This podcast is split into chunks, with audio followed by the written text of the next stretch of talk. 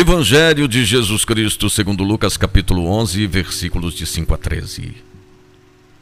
E Jesus acrescentou: Imaginai que um de vós tem um amigo, e à meia-noite o procura, dizendo: Amigo, empresta-me três pães, pois um amigo meu chegou de viagem, nada tenho para lhe oferecer.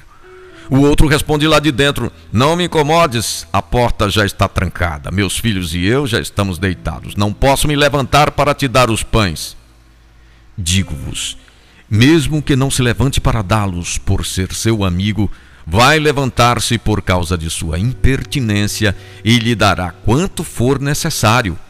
Portanto, eu vos digo: pedi e vos será dado, procurai e encontrareis, batei e a porta vos será aberta.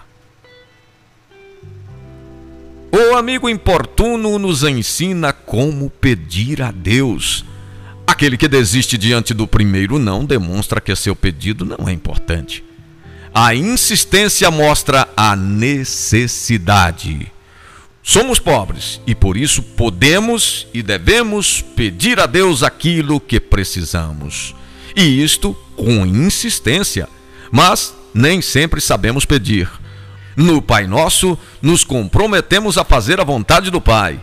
Esta vontade deve sempre estar presente em nossas orações.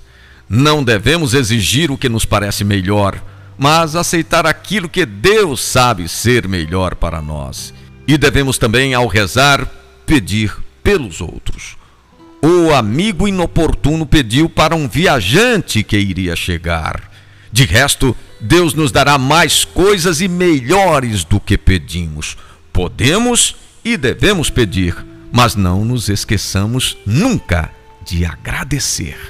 Proposta do dia: pedir quando precisarmos, agradecer sempre